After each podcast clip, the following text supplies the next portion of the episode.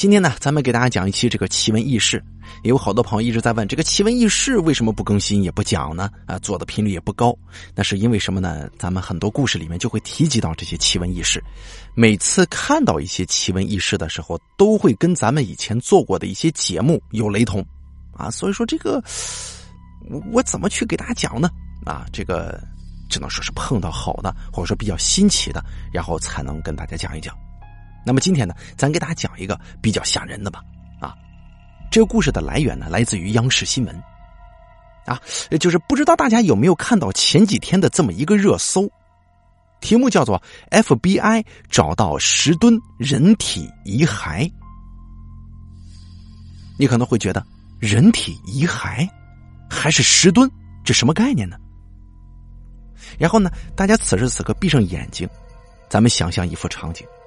就是在一间屋子，或者说一所仓库里面，摆放着大量的凌乱的血腥的东西。这些东西啊，包括受到感染的头颅，还有装满身体不同部位的桶，甚至还有小女孩的头颅被缝在巨大的男性身体上，作为壁画被挂在墙上啊。但是这其中的一样，就让人从心理上觉得不舒服了。更何况这些全部都是一起出现的。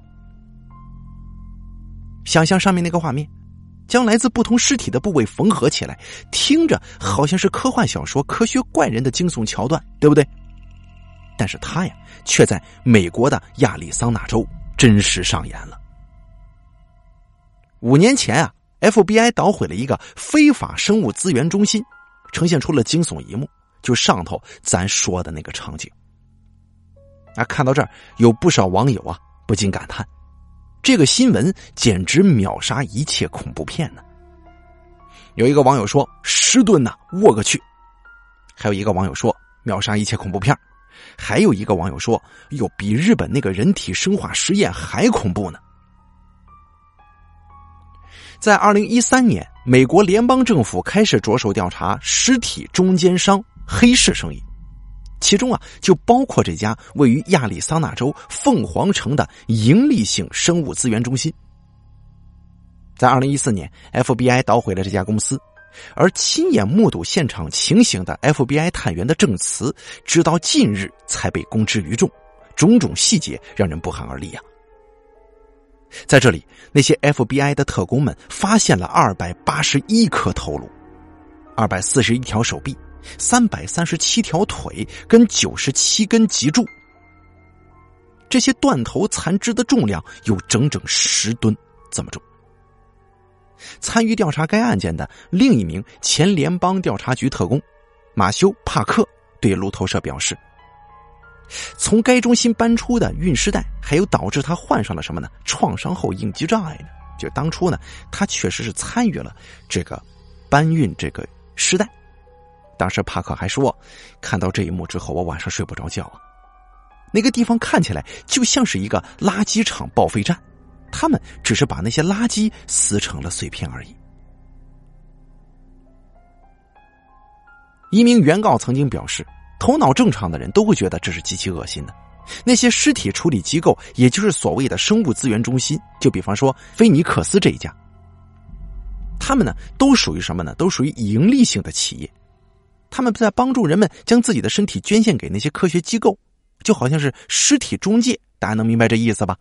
就好像是有很多人呢，在自己出现意外或者说是这个生病死亡了的时候，就签署合约啊，就说把尸体呢啊贡献给有需要的地方。这本来是一件好事但是他们呢却在私下进行非法遗体贩卖呀。那些死者家属们被这个机构的宣传所误导。以为自己的遗体或者说亲属的遗体会被用作疾病研究跟器官捐赠，殊不知啊，他们的遗体被肢解之后变卖了。在二零一七年，FBI 还调查了一条美国殡仪业跟尸体处理机构的黑暗利益链。除了马修，同样遭受沉重打击的还有那些曾经给机构捐献亲人尸体的家属们。在二零一三年的时候，奥亚签署了一份同意书。把她已故的丈夫路易斯的尸体捐献给了科学机构，用于医学或者科学测试。生物资源中心的人接受了路易斯的尸体，不久之后，他们就把路易斯的骨灰归还给了奥亚。后来呢，又给他发了一封信，声称路易斯的某些身体部位已经被用于科学研究了，感谢您的贡献。但十个月之后呢，奥亚在电视上看到穿着防护服的 FBI 特工袭击了那家生物资源中心，然后黑暗的内幕被公之于众啊。后来，这个叫奥亚的女人才知道。她自己的丈夫，也就是路易斯的一些遗骸被卖给了伊利诺伊州的另一家公司，啊，后者呢又把他们卖给了这个密歇根州的一家公司，啊，几经转手啊，直到现在为止，奥亚甚至无法确定自己收到的那份自己老公路易斯的骨灰究竟是不是路易斯本人的。跟奥亚有同样经历的有三十三户人家这么多。他们成为了起诉生物资源中心的原告，啊，告上法庭了。他们声称生物资源中心通过虚假陈述获取了他们家人的尸体。捐赠中心啊，曾经向他们承诺这些遗体将用于科学研究，结果他们为了牟利肢解并出售了他们的亲人。啊，原本说的非常清楚，就说遗体不会被破坏，并且用于呢研究癌症啊、白血病啊等等等等，作为样本细胞。结果呢，至少有二十一具尸体后来被美国陆军用于爆炸实验，以研究路边炸弹的影响，并且更让人愤怒的是，相同的情况并不仅仅出现在菲尼克斯这一家生物资源中心。咱给大家举个例子。七十三岁的多丽丝，她生前呢得了这个阿尔兹海默症，在二零一四年啊，这个在亲人的关怀当中去世了。因为当时医生说他其实并没有携带这种病症基因，可能是病情发生了变异，并且希望他呀在去世之后对他的大脑进行研究。他的儿子吉姆啊负责了这件事儿。他母亲去世之后呢，他联系了一些捐赠机构。最终在护士的建议之下，选择了马里科帕县的生物资源中心。啊，据协议来说呢，中心会把他母亲的大脑送到一个神经学研究小组那里去。而几天之后啊，吉姆收到了一个木头箱子，说是里头装着他母亲的骨灰。啊，原本呢就以为这件事情就这么结束了，母亲去世了，尸体被用于科学研究，这怎么看怎么都是一件造福人类的事儿，对吧？然而三年之后啊，路透社的一名记者给吉姆发去了一封邮件，里面的内容如同晴天霹雳一般打在了吉姆的心上。这文件记录显示，B.R.C 的工作人员将多丽丝的一只手切下来火化，在把这些骨灰送回他儿子那里之后，公司把多丽丝身体的其余部分，包括大脑啊，他们一开始不是宣称研究他大脑吗？只是切下了一条手臂，火化给他儿子了。剩下的部分，包括大脑，卖给了美国陆军的一个由纳税人资助的研究爆炸测试的项目。多丽丝的尸体随后被绑在了某种设备的椅子上，底下就一个炸弹装置啊，一爆炸就在他身子底下引爆的。这文件详细说道，这项实验项目是为了搞清楚车辆被应急爆炸装置击中的时候，人体会有多大反应，会受到多大伤害，拿尸体来做实验的。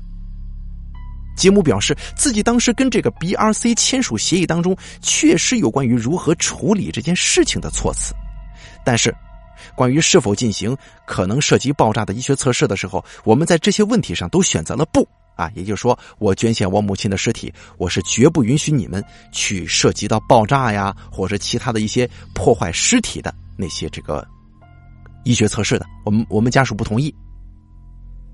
记录显示，这些被捐赠的遗体均以五千八百九十三美元的价格卖给了军方，但是负责该项目的官员却说，他们从未收到捐赠者或者死者家属的同意书。但是啊，这个 B.R.C. 也就是卖尸体的这个中介商，他们保证，这些捐赠者或者家属都同意遗体可以用于特定类型研究。也就是说呢，这个中间商把人家诓了，哎，诓了人家这个尸体家属，就说我们拿拿去做医疗实验啊，但没想到呢，后头转手卖给了军方做爆炸实验了。你想想，自己的亲人的遗体在那让人家炸来炸去的，孰是孰非，都清楚吧？是不是很可怕？根据路透社二零一七年的一项调查来看，总部位于亚利桑那州的 BRC 机构收到了五千多人的捐款，并且向一些不知名的研究机构或者医疗培训项目分发了两万多个身体部位。啊，它不是身体啊，不是一个整个身体，而是一个身体部位，两万多个。他们甚至还有一些非法买卖的价目表，我给大家读一读这个价目表啊。头部躯干价值两千四百美元。整个脊柱价值九百五十美元，一整条腿价值一千一百美元，整只脚价值四百五十美元，膝盖价值三百七十五美元，骨盆价值四百美元。这份明码标价的文件成为了压死骆驼的最后一根稻草。想想就为这些死者和其家人感到愤怒啊！明明是出于对社会贡献才捐赠遗体，居然被这样无情对待，还被非法售卖赚取利润，这简直可耻啊！这个 BRC 案件是一起令人毛骨悚然的特例，但是他呢指出了这个鲜为人知的行业当中的透明度跟监管问题。他们会为沉浸于悲伤的家庭提供免费的火化服务，用医学研究或者科学研究的幌子，让对方捐赠出。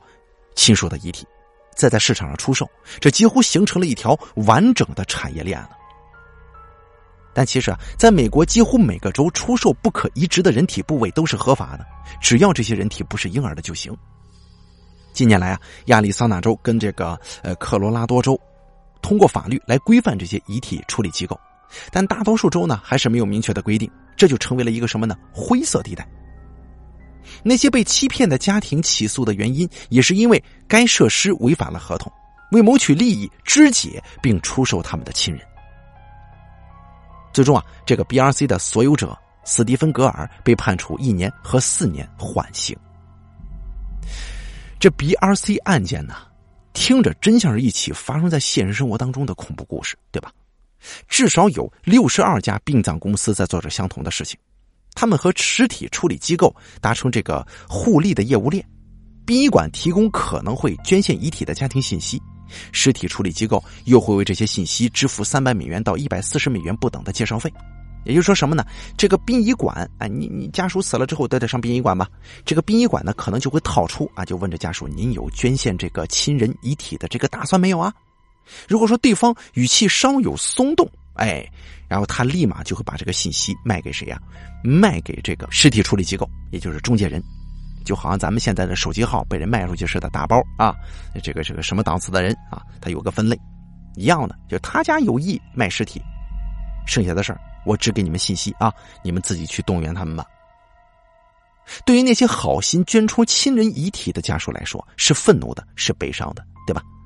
这个机构不光涉嫌诈骗和非法交易，更可恶的是，他们欺骗了这些死者的亲属，让这些逝者之后，让这些逝者死后还被非法利用。但是对于那些以此盈利的机构来说，又有谁会在乎呢？尽管近年来美国各州已经开始出台法律管理遗体交易，但是绝大多数州呢，在遗体的处理跟交易方面没有明确规范，所以尸体的权利实在是难以保证。最后啊，建议大家如果想要捐赠遗体或者器官，还是尽可能的联系医院，不要轻信一些无良的这个捐赠机构啊！不要轻信那些机构，把死去的亲人和朋友给他们当做赚钱的机器，啊！最后再喷一句啊，呃，这种贩卖行为实在是太没良心了，灭绝人性啊，简直就是反人类，对吗？啊，其实像这种事情在咱们国内是不多见的，当然，当然具体他有没有咱也不清楚啊。只能说不太多见，因为咱们中国人讲究一个死有全尸，对不对？可能咱们中国人更多的都是比较保守了，对吧？也不太会去选择给捐献亲人的遗体，对吧？都会选择哎，咱们直接拉去殡仪馆火化啊，骨灰一装就入土为安了。所以说这个在咱们这儿不太容易发生这些事情。所以说呢，大家听听吧啊，以后呢有这个真的是。曾经大概有一个亲戚也是，他在年轻的时候就签署了这么一个，就自己去世之后呢，的他自己签的啊，就是把遗体捐献出去，家属很不同意啊，就很很反感他这个举动。但但他现在太年轻啊，可能家属也把这事给忘了。但想想，如果说你搞一个啊无良的，那真够可怕的。嗯，凡事慎重吧。好了，这个奇闻异事呢，咱们就说到这儿了。这个其实不太算是一个案子的，真的是奇闻啊，非常凄惨的。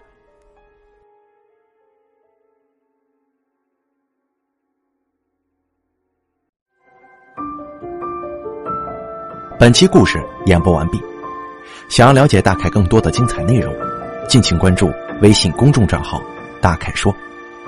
感谢您的收听。